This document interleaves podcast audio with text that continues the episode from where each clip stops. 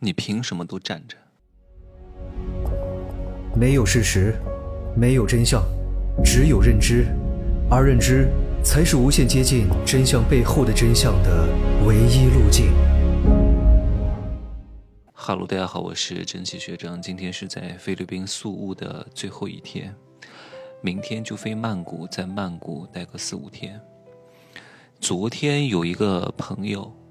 跟我关系挺好的，给我发了一条信息啊，他经常会敲打我说我朋友圈不该这样发，朋友圈不该那样发，说上次给我介绍了一个活儿，我也没有搞定，好像是两年前吧，一年半以前，博鳌论坛需要一个主持人，他就把我的名字报上去了，然后我也把我的简历发给他了，我之前做过哪些活动，主持过什么晚会，获过什么奖，上过什么电视。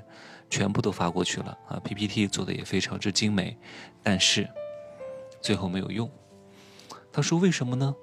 他说：“是因为这个组委会的人看了你的微博，说风控团队看了你的微博，说你的微博里面不是二两肉就是奶子，人家不敢用你，所以你不能再这样发了。”我说：“没关系啊。”我早就不想做这种行业了，只不过我觉得博鳌论坛有这个机会，能当个主持人，还是想试一试的。但是我很清楚，他们不选我不是我的原因。我估计这个时候又有很多人要跳出来骂我说：“你这个人妄自尊大，别人都不要你了，都抛弃你了，你还不反省一下你自己？我为什么要反省我自己？我觉得我特别好，我偏要说奶子，我偏要说二两肉，我偏要阴阳怪气的，我偏要天天带着面膜，我管你喜不喜欢的，去你妈的！”爱喜欢不喜欢，就这么简单，懂吗？哎呀，其实事情呢，你要学会更加深层次的分析。首先，定主持人的人是什么人？绝对不可能是这个论坛的老大，也不可能是二把手，顶多就是一个中层小领导。决定一下，而中层小领导的利益点是什么？他希望不要出错，不需要有任何风险。对吧？因为他也不认识我，他也不了解我，他对我完全不了解，所以他看了我的简历，看了我的 PPT 之后，他在网上搜我，看到我的抖音，看到我的微博，哇塞，他都，他主持还这样啊，太可怕了吧，对吧？所以他不会用我的，因为用我存在一定的风险，因为他不了解我，他一定会找一个网上干干净净的人，最好呢就只会主持，啥都不说，然后也没有什么过激的言论，形象比较正。啊，然后呢，有很多活动的经历，然后口条还不错，形象气质比较好，比较好使唤，能当好一个工具人。我恰恰充满了很多不确定性的因素，是因为我不好吗？不是，因为用了我有可能，万一我在台上搞出个二两肉出来怎么办？我说有请下一位二两肉登台。在场有很多领导的，还有很多国外的嘉宾的啊，所以呢。当他不认识我的时候，他是不敢冒这个风险的。但如果你对我非常熟悉，你就会非常清楚，那只是我在网上展示出来的一种人设和形象。我们毕竟是专业科班出身，什么时候说什么话，在哪个场合讲话的语调、语气，然后讲话的方式应该是什么样，如何做好一个配角和主角都非常清楚。如果你了解我，你一定会用我，因为第一。你知道我不会做一些逾矩之事。第二，我是科班出身，有很多活动的经历，在这个整个赛事的主持上，以及论坛的节奏的把控上是不成任何问题的。而且我还是一个创业者，而且我还不仅仅是个主持人啊！当然，我很很久都不做主持人了，我还具备其他方面的各种各样的能力，反而能够把这个论坛主持的更好，对吧？但是就是因为定的这个定人的这个人他不认识我，所以他要风险最小化。是因为我不好吗？并不是，就像我以前去在北京面试模特的时候，有一个运动品牌，哎，我还我刚进去站了还不到五秒钟，他说：“哎，你可以出去了啊，不合适。”是因为我不好吗？不会，是因为我不不适合这个品牌的调性和风格。但是呢，人总是会想要从自己身上找原因。哎呀，这个不选我是不是因为我不够好？真不是，只是不合适而已。只不过别人不想跟你说太多，凭什么要跟你说太多呢？有很多很知名的模特去面试各种各样品牌的秀，也会被刷下来，也会面临很多拒绝和打击。难道是因为他们真的不行吗？只不过不合适而已。像迪奥选男模的标准是什么？以前哈，你练得很好，八块腹肌很壮，他不要你的，是因为你不好吗？因为迪奥就喜欢非常纤细、非常瘦弱的那个紧身西装。我有一个朋友，就是很瘦、很瘦、很瘦的模特，又高一米九二，然后呢就被迪奥选过去了。他也没啥肌肉的，他就是，我就喊他纸片人，很薄、很纤细、很长啊，他就适合被选去走迪奥的秀。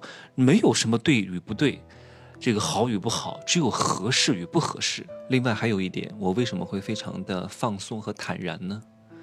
就是因为我早就放弃了这个行业，多少年都不搞这些东西了。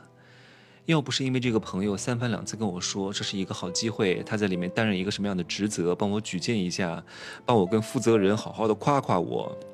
要不是因为这个活动是博鳌论坛，我连 PPT 都不会发的，还改 PPT。哎，一大早跟我说一定要给我发 PPT，我说我就是原来的 PPT，爱弄不动，我懒得改了。他说一定要改，你这个不行，你看别的主持人的 PPT 多精美。我说我都七八年不用了，搞什么 PPT 啊？我大学毕业之后的一两年就再也不搞这些东西了，还搞什么 PPT？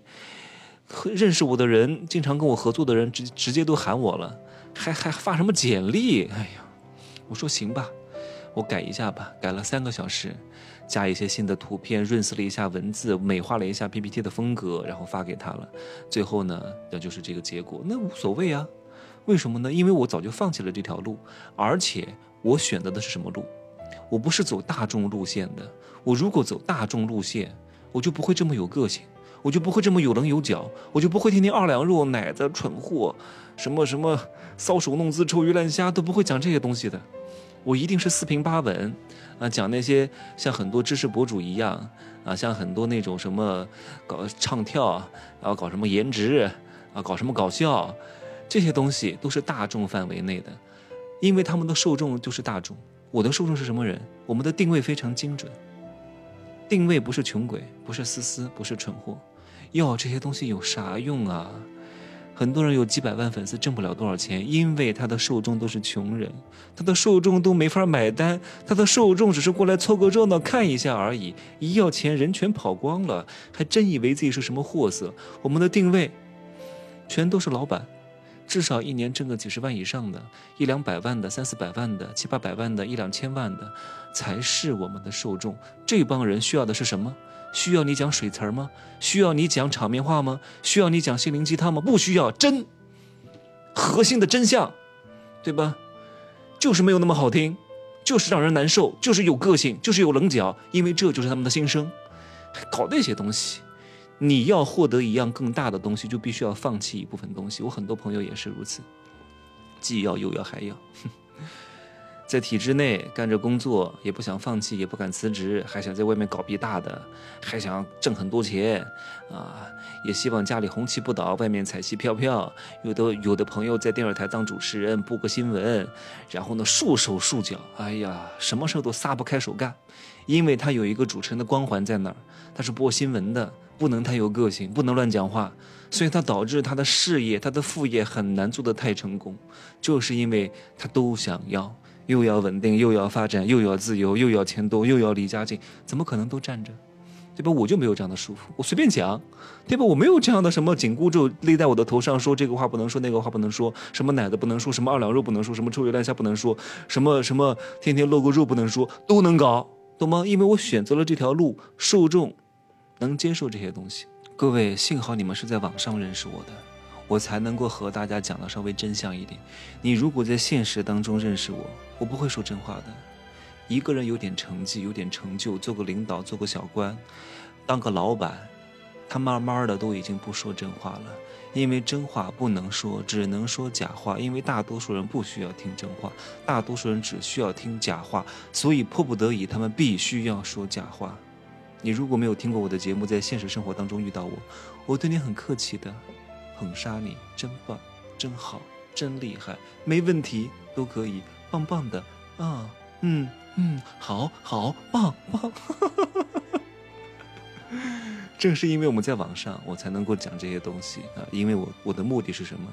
筛选，所以你周边很多老板，很多做过领导的人，很多有点成绩的人，有点声望的人。你接近他听不到什么真话的，前提是什么？你跟他关系不是特别好。如果你跟他关系特别好，然后呢，开诚布公的跟他说，我愿意听点真相，他有可能跟你说一点，但是大概率也很难，哈，懂吗？今天接着就说这么多啊，拜拜。